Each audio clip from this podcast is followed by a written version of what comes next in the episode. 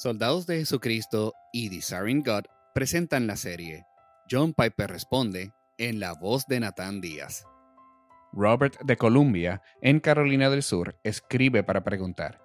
Pastor John, me pregunto si hay situaciones en las que es necesario un tiempo separado para los niños en las salas de la escuela dominical, aparte de la reunión dominical. Nuestra iglesia está luchando a través de este problema. Muchas familias tienen bebés algunos tienen niños pequeños errantes, hay niños revoltosos de 5 años y tenemos tres niños de diferentes edades con necesidades especiales como autismo y síndrome de Down. La mayoría de los padres desean un descanso y un tiempo separado para los niños mientras se lleva a cabo el servicio para adultos. Pero los trabajadores desean estar en el servicio para adultos y se sienten limitados en su capacidad para controlar el comportamiento de los niños. ¿Qué debemos hacer? Espero que tengas un liderazgo fuerte en tu iglesia, porque los líderes débiles nunca se enfrentarán a la avalancha de críticas que vendrán si haces lo que te voy a sugerir. Cuando llegué a Bethlehem como pastor en 1980, uno de los primeros problemas con los que tuve que lidiar fue con los niños en la adoración. No teníamos muchos de ellos, pero estaban empezando a venir. Todas las personas querían saber qué hacer al respecto. Tendremos un sermón para niños en medio del culto, un pequeño retraso de tres minutos donde los niños caminan hacia el frente. Tendremos una iglesia para niños y luego los llevaremos al servicio si no desaparecen cuando cumplan 13 años. ¿Qué haremos? Mi esposa, Noel y yo nos unimos. No hemos hecho nada como esto desde entonces. Nos unimos porque ambos nos sentimos fuertemente acerca de este punto. Apostamos nuestras vidas por eso. Escribimos un documento para nuestra gente argumentando en contra de tener una iglesia para niños y en contra de tener un mini sermón para niños en el servicio. Instamos a los padres u otros adultos responsables a traer a sus hijos al servicio después de que tenían unos cuatro años. Proporcionamos una guardería hasta ese punto. De manera eventual, esas guarderías se convirtieron en lugares muy nutritivos y centrados en Dios para ayudar a los niños pequeños a orientarse hacia Dios y estar listos para ir con mamá y papá al gran servicio. El artículo que escribimos está en el sitio web Deseando a Dios. Se llama La familia, juntos en la presencia de Dios. Voy a citarlo, pero voy a dejar de lado lo que todos quieren saber, es decir, cómo controlas a los niños. Esa es la parte que escribió mi esposa. Entonces, si lo que digo aquí es lo suficiente provocativo como para atraer su interés, vaya al sitio web, busque el artículo y lea lo que mi esposa dijo sobre eso. Creo que los grandes problemas son la adoración, la crianza de los hijos y cómo transmitir ideas a los niños. Déjame reflexionar sobre este artículo. La adoración centrada en Dios es de suma importancia en la vida familiar y en la vida de la iglesia. Nos acercamos a la hora de adoración del domingo por la mañana durante mis 33 años en el pastorado con gran seriedad, prudencia y expectativa. No escuches esas palabras como si estuvieran en contra de la alegría. Piensa en una alegría seria, piensa en una prudente alegría. Éramos y somos personas felices en Bethlehem. Sin embargo, tratamos de desterrar todo lo que es frívolo, trivial, hablador y ruidoso. Abomino los servicios de adoración escandalosos. Llamamos el domingo por la mañana el monte de la transfiguración, lo que significa que era un lugar maravilloso de gloria, donde caerías de frente, casi sin palabras, ante la presencia de Dios.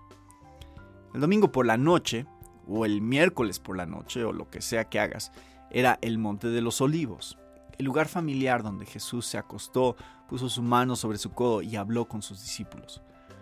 Esos tiempos también son cruciales en la iglesia.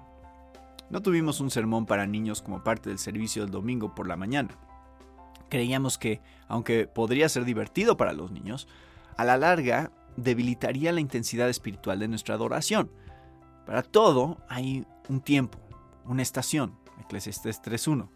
Esto es crucial. La gente piensa que tienes que poner todo en el servicio del domingo por la mañana pero para nosotros parecía que durante al menos una hora a la semana, de las 168 que contiene, deberíamos mantener una intensidad máxima de reverencia conmovedora.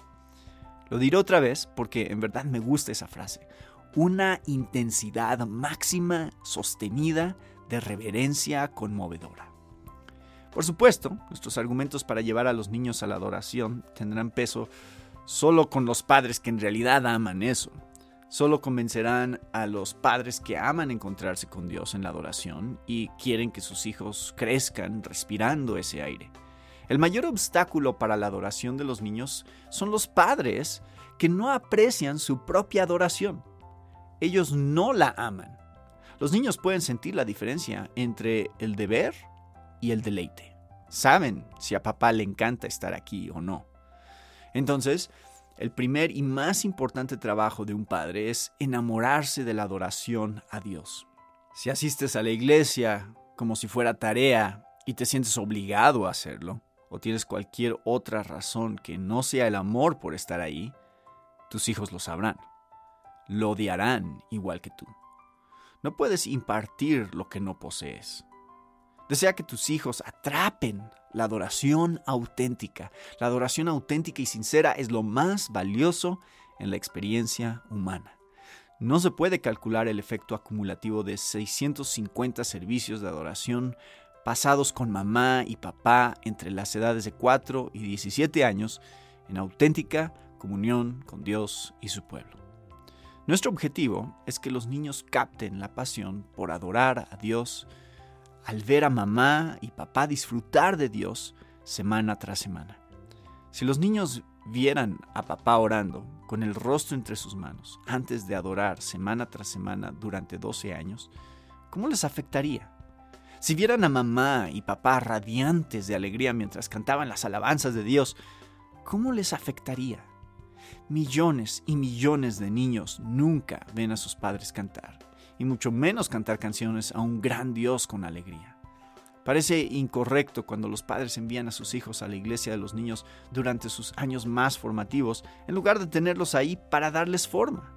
¿Por qué los padres no estarían celosos de modelar para sus hijos el tremendo valor que ponen en la reverencia gozosa en presencia del Dios Todopoderoso? Por supuesto, el servicio está sobre las cabezas de los niños se supone que está sobre sus cabezas. Son principiantes. El idioma español está sobre sus cabezas cuando salen del útero, pero no decimos, bueno, vamos a ponerlos con otros niños en sus propias situaciones y limitaciones para que puedan entender una o dos palabras. No, los sumergimos en el idioma español todos los días. Por un tiempo no entienden la mayor parte, pero esperamos y ansiamos que crezcan en un uso alegre del idioma español mucho antes de que los niños entiendan las palabras dichas y cantadas en el servicio, están absorbiendo enormes cantidades de valiosa experiencia. Esto sigue siendo cierto incluso si dicen que están aburridos. La música y las palabras se vuelven familiares. El mensaje de la música comienza a asimilarse, la forma del servicio comienza a sentirse natural.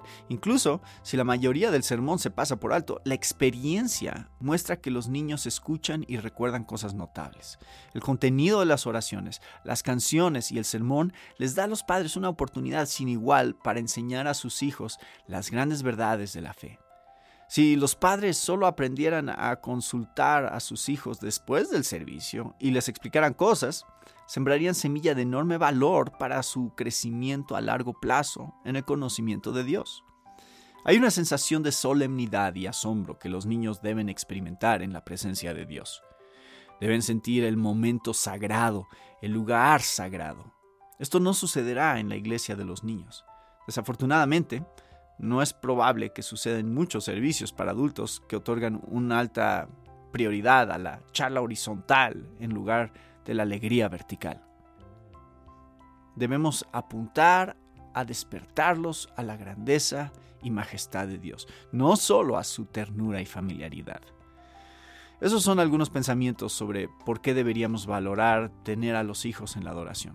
Podríamos decir mucho más, en especial sobre el tipo de crianza y disciplina en el hogar que hace que todo eso sea posible, pero puedes ir al artículo para eso y ver lo que Noel y yo escribimos sobre la disciplina.